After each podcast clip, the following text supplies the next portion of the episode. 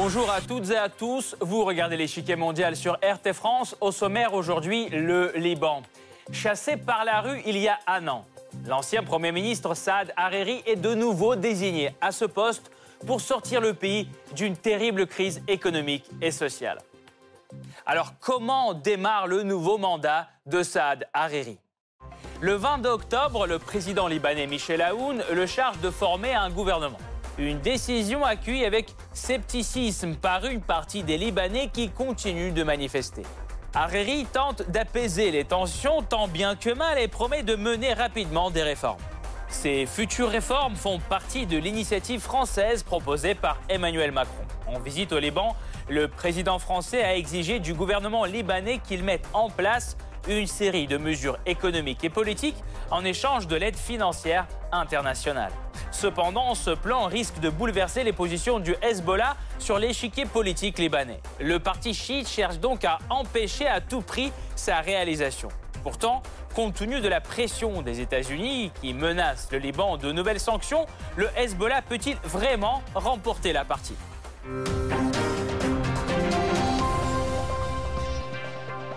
Avant de poursuivre, voici ce qu'il faut savoir sur le système politique libanais. C'est le Blitz.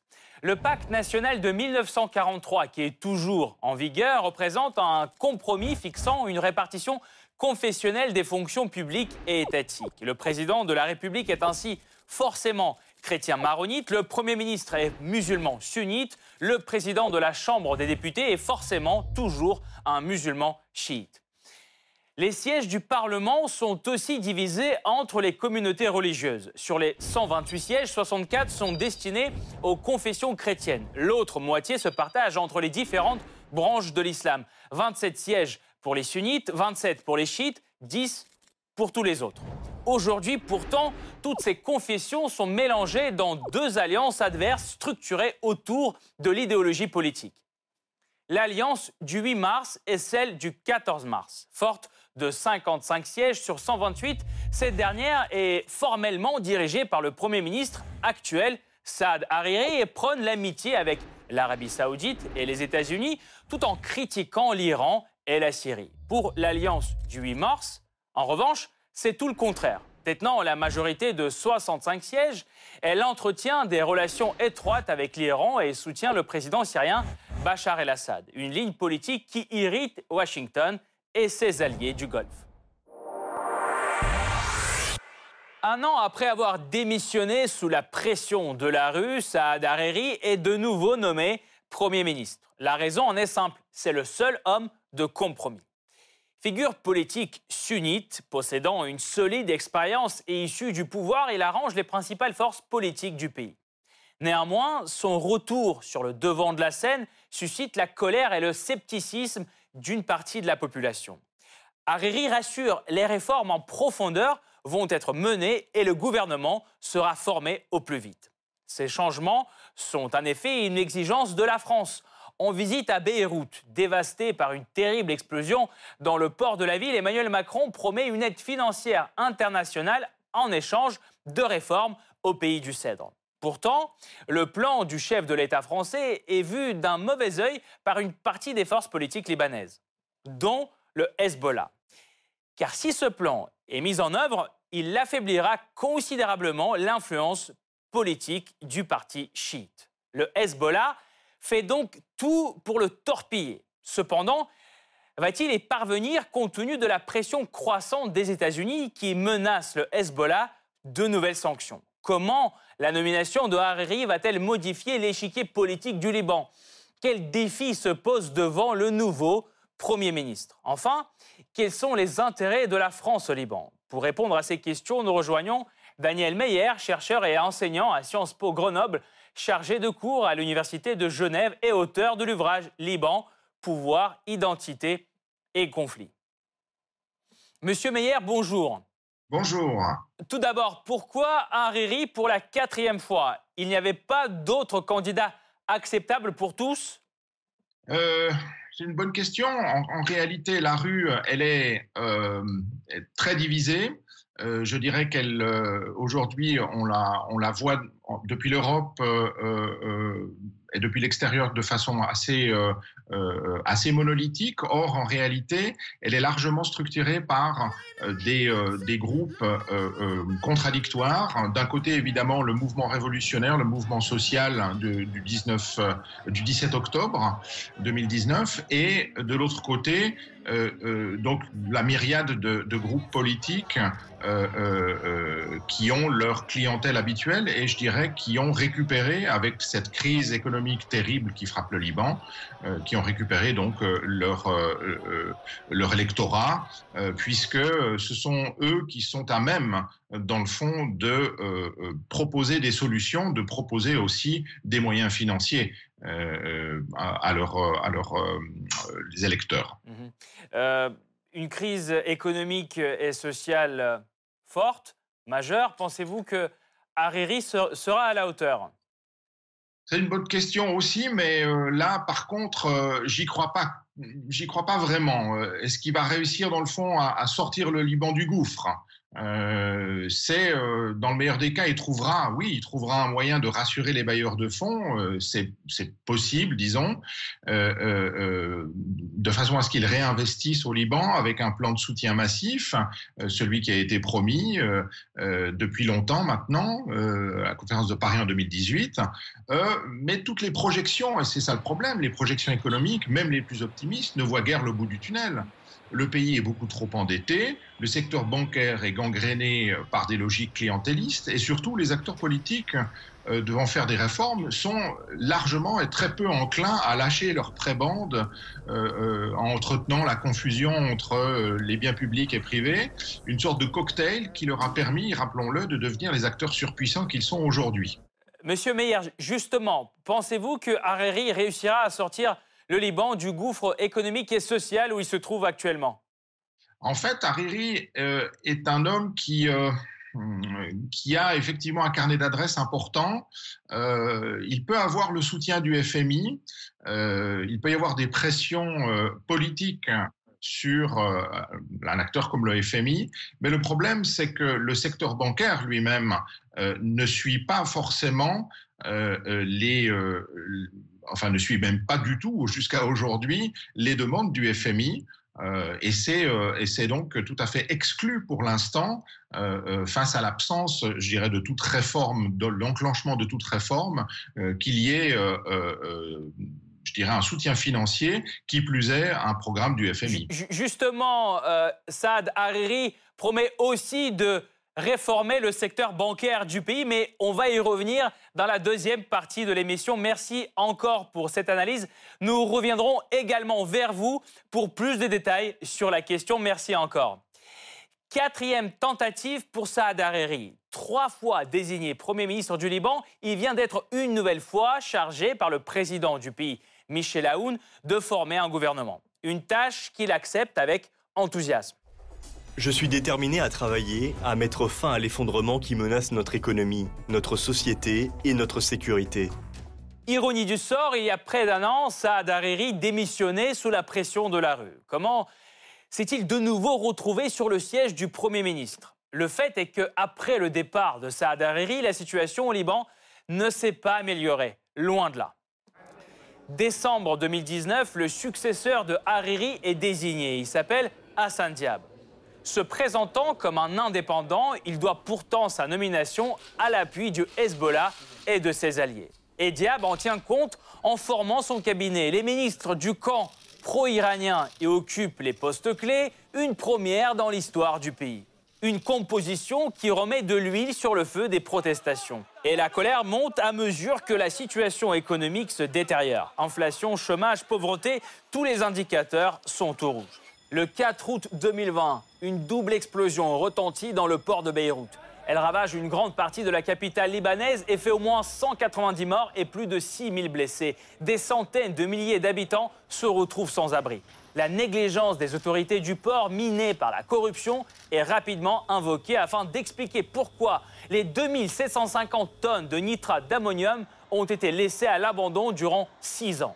C'est l'événement de trop le drame relance la contestation populaire qui accuse la classe politique d'être responsable de l'explosion dévastatrice. Sous pression de la rue, le gouvernement de Hassan Diab fait ses valises.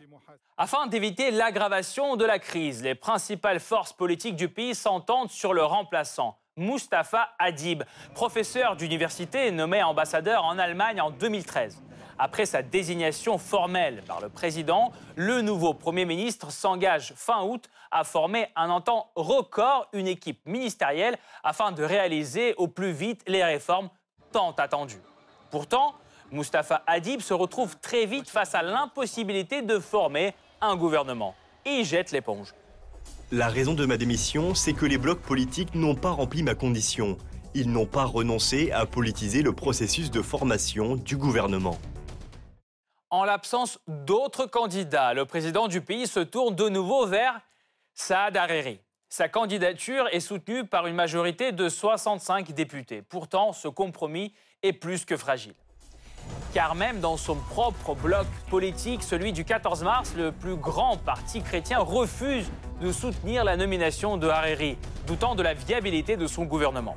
Dans le bloc pro-iranien, celui du 8 mars, tout n'est pas si simple non plus. Sa plus puissante force politique, le courant patriotique libre, tourne lui aussi le dos à Hariri, préférant un technocrate à un homme politique. Le Hezbollah, lui, joue la neutralité alors que le principal parti chiite, Amal, apporte son soutien à Saad Hariri en cherchant à avoir un certain poids dans le futur gouvernement. Du côté de la population libanaise, la candidature d'Hariri est accueillie assez froidement. Le 22 octobre, le jour de sa nomination, des manifestations sont organisées un peu partout à Beyrouth. Beaucoup moins nombreux qu'en 2019, les Libanais se montrent néanmoins dubitatifs quant à la capacité du gouvernement Hariri à réaliser les changements tant attendus car la période sombre que le pays traverse actuellement est qualifiée par la presse locale de pire crise dans l'histoire du pays depuis son indépendance. Le taux de chômage atteint un niveau record 30% de la population active, soit 550 000 personnes qui sont à la recherche d'un emploi. Depuis le début 2020, la monnaie nationale a perdu 80% de sa valeur face au dollar et les prix ont plus que doublé. Conscient de la gravité de la situation, Saad Hariri compte d'abord former un nouveau gouvernement. Celui-ci serait composé d'experts non affiliés à des partis politiques. Ce n'est qu'ensuite qu'il promet de lancer des réformes économiques, financières et administratives. Tout d'abord, Hariri entend relancer le dialogue avec le FMI afin d'obtenir le plus vite possible une aide financière. Audit indépendant de la Banque centrale, changement du personnel de la politique financière, toutes les conditions du futur créancier sont acceptées d'avance. La lutte contre la corruption serait l'autre priorité du gouvernement. Un mois après la formation du cabinet, une commission nationale anticorruption devrait voir le jour. Ensuite, le nouveau gouvernement va développer de toute urgence son plan d'action pour lutter contre le Covid-19. L'autre défi qui ne peut plus attendre est la reconstruction du port de Beyrouth. Une enquête indépendante sera également lancée sur la cause de l'explosion. Côté politique, le nouveau Premier ministre compte organiser un scrutin législatif anticipé pendant une période d'un an à compter de la formation du cabinet. La loi électorale sera réformée avec une participation active de la société civile. Assurer l'indépendance de l'autorité judiciaire serait l'autre mission du futur gouvernement. Pour cela, une loi spéciale sera introduite au Parlement.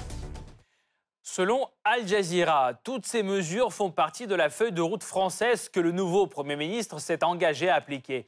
Quel est donc le rôle de Paris dans la crise libanaise? Quels défis se dressent devant la diplomatie libanaise dans leurs relations avec les pays voisins? La réponse après la pause.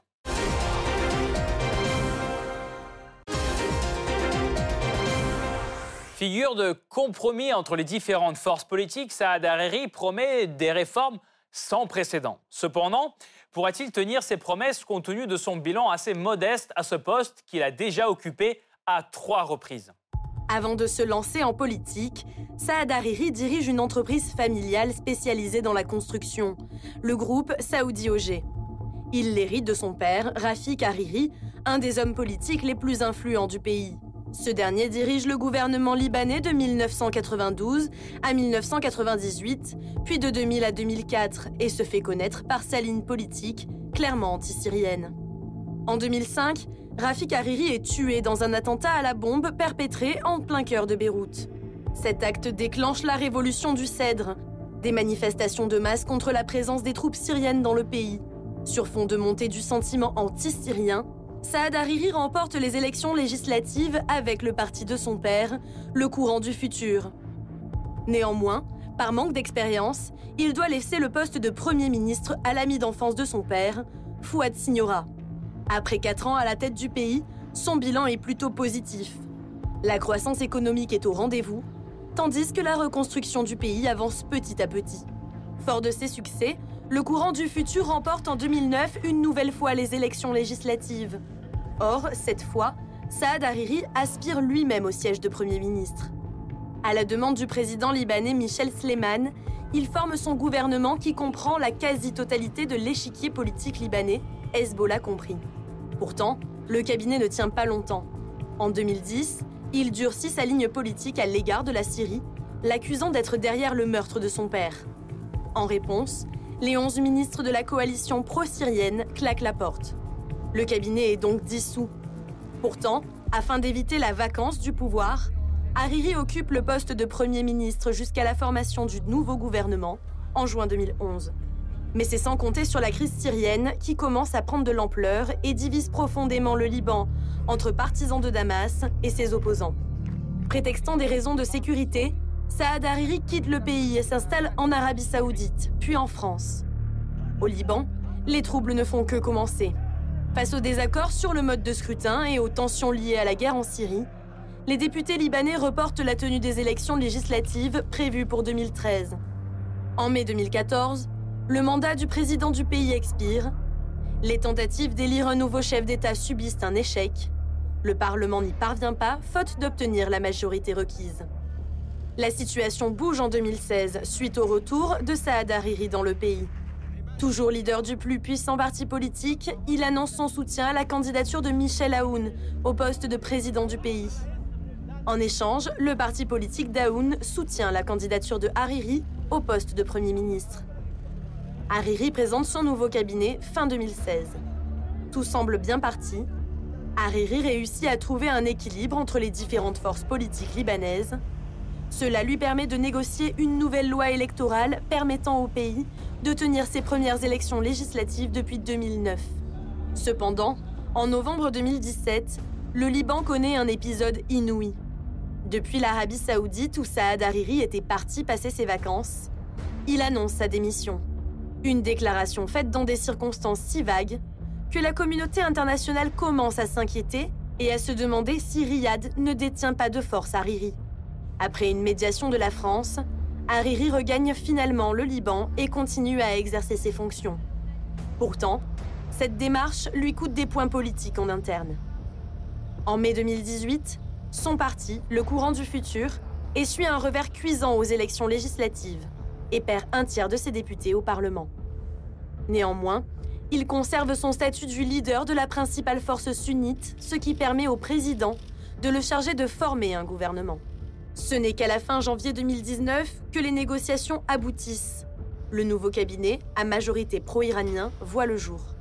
Pourtant, sur fond de brouille politique à répétition, le pays s'enlise peu à peu dans une profonde crise socio-économique. La dette publique s'envole et atteint 150% du PIB.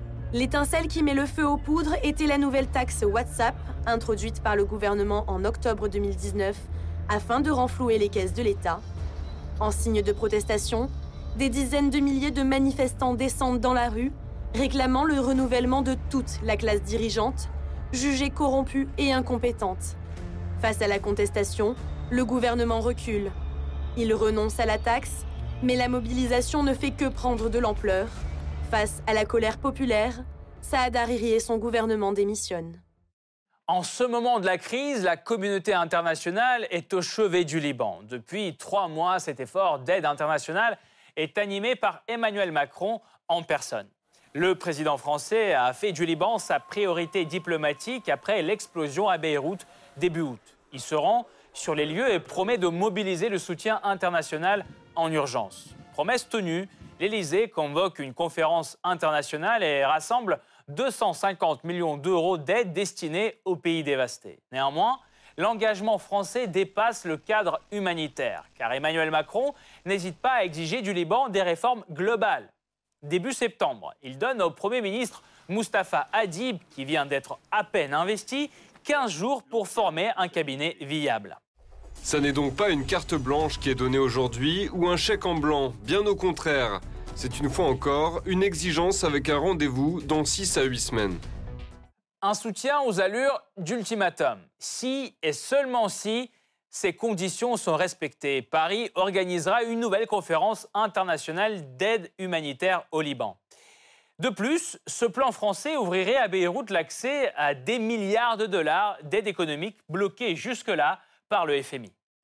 Nous sommes prêts à redoubler d'efforts. Cependant, nous avons besoin que toutes les institutions se réunissent, déterminées à mener à bien les réformes indispensables. Pourtant, quelques semaines plus tard, Mustapha Hadib se retrouve face à l'impossibilité de rassembler les principaux partis pour former un gouvernement. Il démissionne, provoquant la colère d'Emmanuel Macron qui impute cet échec au Hezbollah. Le Hezbollah ne doit pas se croire plus fort qu'il ne l'est.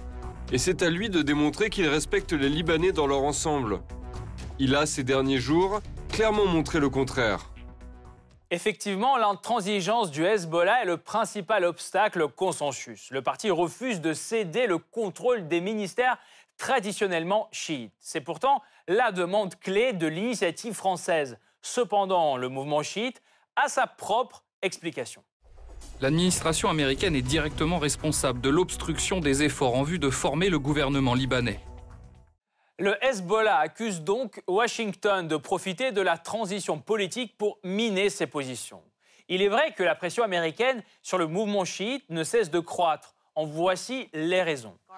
En septembre, la Maison-Blanche annonce deux volets de sanctions contre le Hezbollah. Les membres de partis alliés sont même ciblés pour la première fois. Ces étaux de sanctions ne cessent d'ailleurs de se resserrer depuis 2017. Par exemple, les États-Unis menacent de sanctions et de privation d'accès au dollar toutes les banques libanaises qui ne fermeraient pas les comptes des membres du Hezbollah et des organisations affiliées. À l'origine de cette pression, la grande proximité entre le Hezbollah et l'Iran, ennemi juré de l'administration Trump. Et c'est assez inhabituel, mais cette fois, le Hezbollah n'ose pas le ton. À la place, au contraire, il tente l'apaisement et fait même un geste symbolique. En effet, dès octobre, c'est l'aval du Hezbollah qui ouvre la voie à des pourparlers historiques entre le Liban et Israël. Une première depuis 30 ans. L'enjeu est de régler leurs différends territoriales maritimes sous les auspices de Washington et de l'ONU.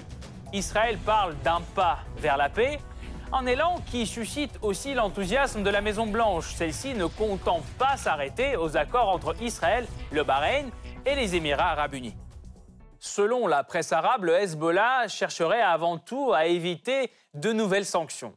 En outre, le Liban est désormais dirigé par l'ancien nouveau Premier ministre, Saad Hariri, qui promet des concessions au parti chiite au sujet de portefeuilles clés. Pourtant, sa priorité reste avant tout le plan français. Le temps presse et c'est la seule et dernière chance pour notre pays bien-aimé. La France tiendra-t-elle toutes ses promesses? Saad Hariri sera-t-il à la hauteur du rôle que l'élite politique et religieuse libanaise lui a confié? Quels sont les autres acteurs impliqués dans cette mosaïque internationale? Pour y voir plus clair, nous revenons vers Daniel Meyer, chercheur et enseignant à Sciences Po Grenoble, chargé de cours à l'Université de Genève. Monsieur Meyer, parlons géopolitique maintenant. Les exigences d'Emmanuel Macron envers le Liban sont-elles le fruit d'une vision rationnelle de la situation ou constituent-elles plutôt une ingérence dans les affaires intérieures du pays du Cèdre? Sans aucun doute, euh, je pense qu'elles sont davantage une ingérence dans la façon euh, dont elles ont été amenées, euh, à la manière, si vous voulez, d'un professeur faisant la leçon à de mauvais élèves. On se souvient certaines interpellations en ce sens et euh, évidemment euh, de l'attitude d'élèves plutôt mauvais du reste de la part de la classe politique libanaise qui s'était rendue à la rencontre du président français lorsqu'il était venu au, mois de septembre. mais elles sont aussi apparues en fait comme une sorte de bouffée d'air pour la société libanaise dans son combat pour demander un changement de cap aux leaders politiques. Euh, de ce point de vue, donc, c'est un, un élément, je dirais, positif. Par contre, euh, l'Élysée euh, a-t-il les moyens de cette politique? Ça, c'est toute la question. je pense aujourd'hui, et malgré toutes les, les, phrases décisives du président français sur le terrain, jusqu'à maintenant, bien peu de réalisations concrètes.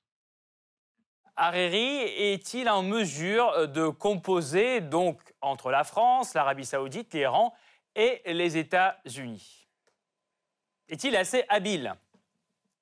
Oui, euh, euh, c'est possible. Je pense que, euh, on le disait antérieurement, c'est un homme qui a un carnet d'adresses important, c'est un homme influent, il assure la couverture sunnite, mais donc, en fait, comme toujours, et on l'a vu déjà par le passé, donc euh, rien de nouveau sous le soleil, ce sera évidemment un grand écart. Ce sera un grand écart euh, euh, entre, je dirais, les pays rivaux de la région et leurs soutiens globaux.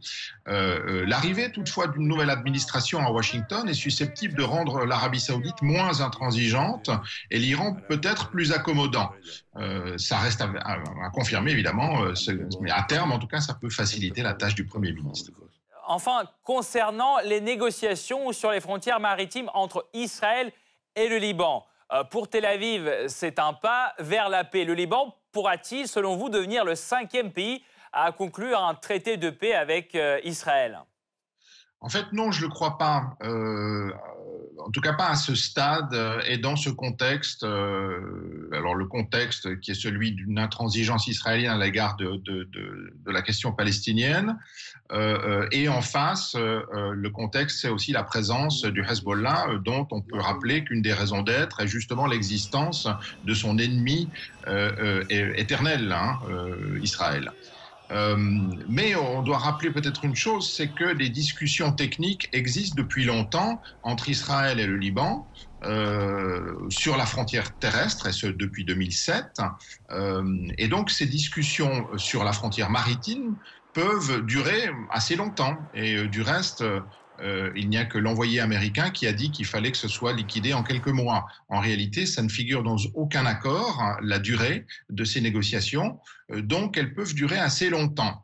Euh, le fait est que l'exploitation des espaces maritimes est une sorte de nécessité économique pour le Liban, et donc ça serait évidemment avantageux d'arriver à une entente euh, assez rapidement avec Israël sur ce point. Mais cette entente ne voudra en aucun cas dire, euh, tout comme les précédentes ententes sur euh, des tracés de la frontière terrestre, ça voudra vraiment pas du tout dire qu'on est dans une logique de faire la paix avec, avec Israël.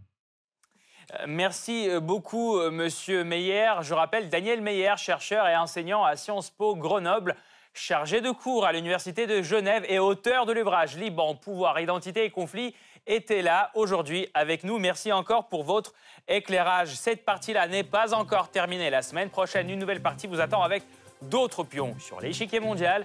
À bientôt sur RT France.